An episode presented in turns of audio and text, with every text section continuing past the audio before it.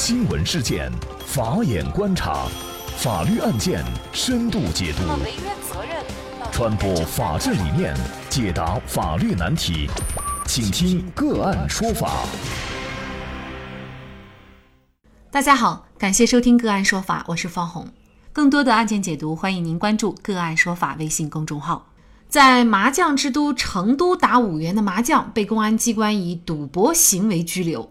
从拘留所出来以后，王斌如等三人就将温江公安分局告上了法庭，要求撤销行政处罚。但是，一审、二审都败诉。王斌如三人坚持申诉，一直到最高人民法院。那么，这个案件的具体情况呢？我们还是来回顾一下。事情是发生在二零一一年的八月份的一天，王斌如啊和朋友任恒全、刘琼在金海岸茶楼谈事情、打麻将。他们玩的是四川麻将的一种五元麻将，也就是每局五块钱。那么麻将打了还没有多久，几个民警就进入茶楼，把王斌如等三人带走，称他们涉嫌赌博。根据后来法院的判决书显示，温江公安分局现场查获赌资共计五百七十五元。警方在第二天作出了行政处罚，称根据《中华人民共和国治安管理处罚法》第七十条等规定，决定对王斌如行政拘留十五天，并处罚款一千元；对任恒全和刘琼分别行政拘留十二天，分别罚款五百元。从拘留所出来以后，王斌如等三人就向温江区人民法院提起了行政诉讼，要求法院判令撤销温江公安分局作出的行政处罚。可是法院认为呢，根据当时的四川省禁止赌博条例规定，凡以财物做赌注的都是赌博行为，公安部门进行的行政处罚并无不当，于是就没有支持王斌如的主张。那么后来呢？王斌如等又上诉到了成都市中级人民法院，但是成都中院仍旧维持原判。王斌如随后继续向四川省高级人民法院申诉，但是被驳回。最后，他们三人向最高人民法院提出申诉，申请再审。亲戚、朋友、同事之间聚在一起搓麻将，应该说是很多人娱乐消遣的方式之一。但是因此被拘留的，听着呀。除了惊愕以外，也难免让人质疑执法的合法性和公正性。那么问题就来了：亲戚朋友、同事之间带着赌钱性质的打麻将、斗地主、打牌等行为，是否都是属于违法赌博？公安局对王斌如的处罚是否合法？麻将、打牌、玩赌钱就是赌博吗？就这相关的一系列法律问题，今天呢，我们就邀请北京来硕律师事务所主任李文谦律师和我们一起来聊一下。李律师您好，方红你好，各位听众朋友大家好，感谢李主任。公安机关拘留王斌如的理由是说呢，他们三个人的行为已经是赌博行为了。可能在这个时候呢，大家就会有一个疑问：什么样的行为是法律所规定的这种赌博行为？通常情况下，对赌博行为该怎么处罚？呃，很多朋友认为啊，只要这个涉及赌资，那就是赌博行为。但是从法律上来看呢，并不是这样。法律意义上的赌博呢，要求参与人必须有主观上的盈利目的；从客观上来看，还至少要求赌资较大。对赌博的处罚呢？分两个层次，第一个是以盈利为目的的这种赌博，聚众赌博或者是以赌博为业的这种行为触犯了刑法，应当呢是处三年以下有期徒刑、拘役或者管制，并处罚金。如果仅是赌资较大，那么这种行为呢，最多是触犯治安管理法，公安机关有权处以五日以下拘留或者五百以下罚款，情节较重的呢，处十日以上十五日以下拘留。并处五百元以上三千元以下罚款。对于赌博的这个认定呢，咱们中国的法律啊，主要有这么两个啊，一个是刑法，一个是治安管理处罚法。那我注意到您在提认定赌博行为的时候，就是有一个关键的词，就是以盈利为目的，或者是赌资较大。那我们就先来看啊，这个什么样的情况是以盈利为目的？呃，以盈利为目的呢，要求参与赌博的人啊，主观上追求盈利。啊，这与亲戚朋友间正常的娱乐活动不同，后者呢带有明显的娱乐性质，能不能赢，赢多少，往往不是大家所主要考虑的方面，而前者呢，参赌的行为人主观上都是追求赢钱的，赌资较大呢，是确定一个行为是否构成赌博行为的界限，达到了赌资较大，标准的是赌博行为；反之，只是娱乐活动。对于赌资较大的认定呢，目前啊，国家还没有一个统一的标准，而主要是参照地方发布的治安管理处罚细则的裁量标准。比如说，这个以盈利为目的啊，就是我怎么能够判断？你说我亲戚朋友，我过春节了，我在家玩一玩。那么这个我可以说我是以娱乐为目的的，而不是以盈利为目的。比如说我在一些茶馆去玩，那我这个朋友之间，我也可以说我就是为了娱乐。又何况我的赌资只有五块钱，我怎么可能盈利？以盈利为目的的，可能在具体的时间认定上，是不是还是会存在一些模糊界限的情况？呃，是这样的，呃，方红，盈利为目的呢，它是一个主观的一个意愿。当然了，能否构成犯罪？啊，咱们刚才也讲了，还要以这个赌资的金额为准。如果说赌资较小啊，不构成这个地方发布的治安管理处罚这个细化裁量标准的这样的要求的话呢，那应当就不构成这个赌博的行为。所以呢，只有说主观和客观两个方面共同构成了这样一个符合法律的规定的违法行为的构成时，它才是这个构成了所谓的犯罪。那其实我们可能广大网友就比较关注啊，比如说您说的这个当地的每个地方，它当地的一个具体的关于数额的这个规定，大概通常情况下多少就算是构成这个赌博行为了？各地的犯罪的这个标准啊，约定的金额也不一样。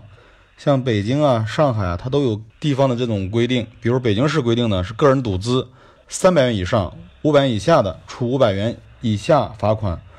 赌资呢设定为五百至一千元的呢，处五日以下拘留。啊，像上海的规定呢，就是上海市公安局治安管理处罚裁量标准规定，个人赌资在人民币一百元以上呢，属赌资较大啊。所以呢，这个并没有一个全国统一的标准。嗯，那么我们就看到这个案件，王斌如等人啊，他们的赌资法院认定是五百多块，但是呢，他们打的是五元的麻将。那么像他们的这个行为构成赌博吗？呃，咱们前面也提到了呀，赌博的构成要件包括主观上以盈利为目的，客观上呢赌资较大。而在本案中呢，王斌如和他的朋友啊，明显只是出于娱乐的目的，休闲消遣，涉案赌资呢也只有五百七十五元而已。更何况成都作为啊咱们的麻将之都，成都市民啊有事儿没事儿都爱摸几把。王斌如和他的朋友呢，在本案当中明显的是小赌怡情的这种方这种行为。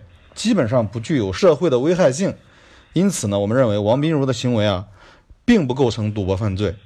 这个案件呢，王斌如等人也是觉得自己很冤，所以他们一直申诉，最终是申诉了七年，最后呢是二零一五年最高法审查以后认为，一审、二审的判决呢是可能存在违法或者显示公平的情形，于是呢指令四川省高院再审。近日呢，四川省高院就作出判决，认为啊，温江公安分局对王斌如参与打麻将的行为进行处理的时候，应该遵循过罚相当的原则，依法作出处罚。那温江区公安分局此前对王斌如作出的处罚极重，属适用法律错误，依法应予撤销。那四川高院最终判决撤销温江区法院一审、成都中院二审的判决，同时撤销温江区公安分局作出的行政处罚。这个案件是经过七年的申诉啊，最后王斌如等人呢，应该说为自己的这个案件啊是昭雪了。但是呢，王斌如呢，他在接受记者采访的时候还提到，就是当时啊，他们这个茶楼的包间啊，也有其他人打麻将的，而且玩的都比他们大。嗯，他看见呢，有人桌子上还摆着一摞百元大钞，大厅里斗地主的也有很厚的一沓子钞票，但他自己就是想不通，为什么就是抓我不抓别人，不处罚其他人，就处罚他们？所以呢，这也让他觉得执法不公。那您怎么看这个问题呢？如果真如啊王斌如所述，温江公安分局只是处罚王斌如和他的朋友，而不处罚其他人，那么温江公安分局啊就涉嫌滥用职权。选择性执法，这是典型的执法不公。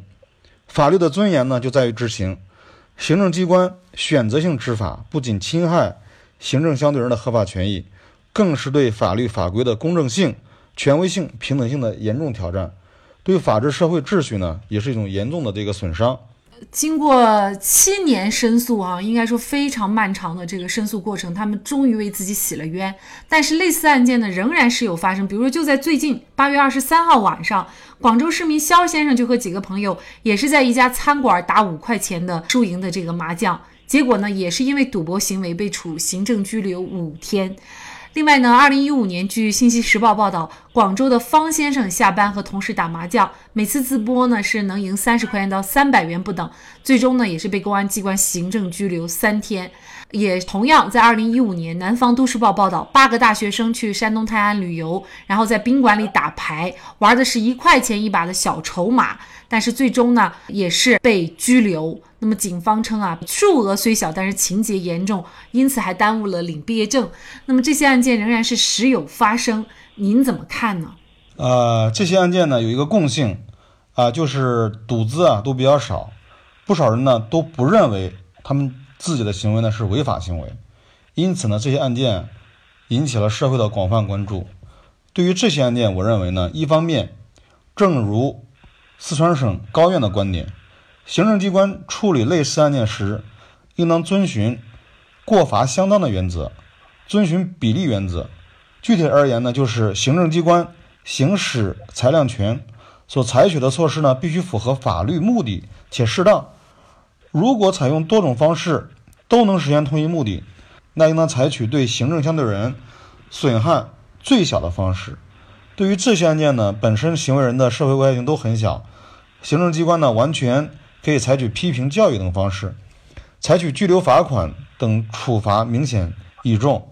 另一方面，欧洲人权法院曾经提出这样一种说法：法律呢应该让每个人都易于接受，且人们能够预见法律是如何影响他们的。在这些案件中，行为人根本料想不到自己的小赌行为竟然触犯了法律。这未免是法律本身的过失。当然了，我并不是在宣传不知者无罪的观点。行为人的主观法律认识错误不能成为违法阻却事由。但是呢，行不可知则微不可测。法律法规呢，应该对赌博的构成要件及裁量标准规定的更加明确具体。这样的话呢，不仅百姓能够有法可依，执法机关也能更加方便的执行法律。确实。我们大众呢，不应该因为这些案件在娱乐的时候担心随时被抓。那么，我们应该知道到底什么样的行为是应该被处罚的，什么样的行为不应该被处罚的，需要我们大家有这样的一个界限的意识。否则的话，把娱乐和违法行为呢混为一谈，这也会让我们民众啊，对于法律的这种严肃性和权威性啊，也会产生质疑。好，在这里呢，也再一次感谢。北京来硕律师事务所主任李文谦律师。那么，大家如果想获得我们节目的图文资料，欢迎您关注“个案说法”的微信公众号，在历史消息当中就可以找到这期节目的全部图文资料。那么，大家在生活工作当中遇到一些法律问题呢，也欢迎大家向我们进行咨询。您可以添加幺五九七四八二七四六七这部手机号码的微信号，就可以找到我们。他们都非常的资深、专业和负责人。感谢您的收听，我们下期节目再见。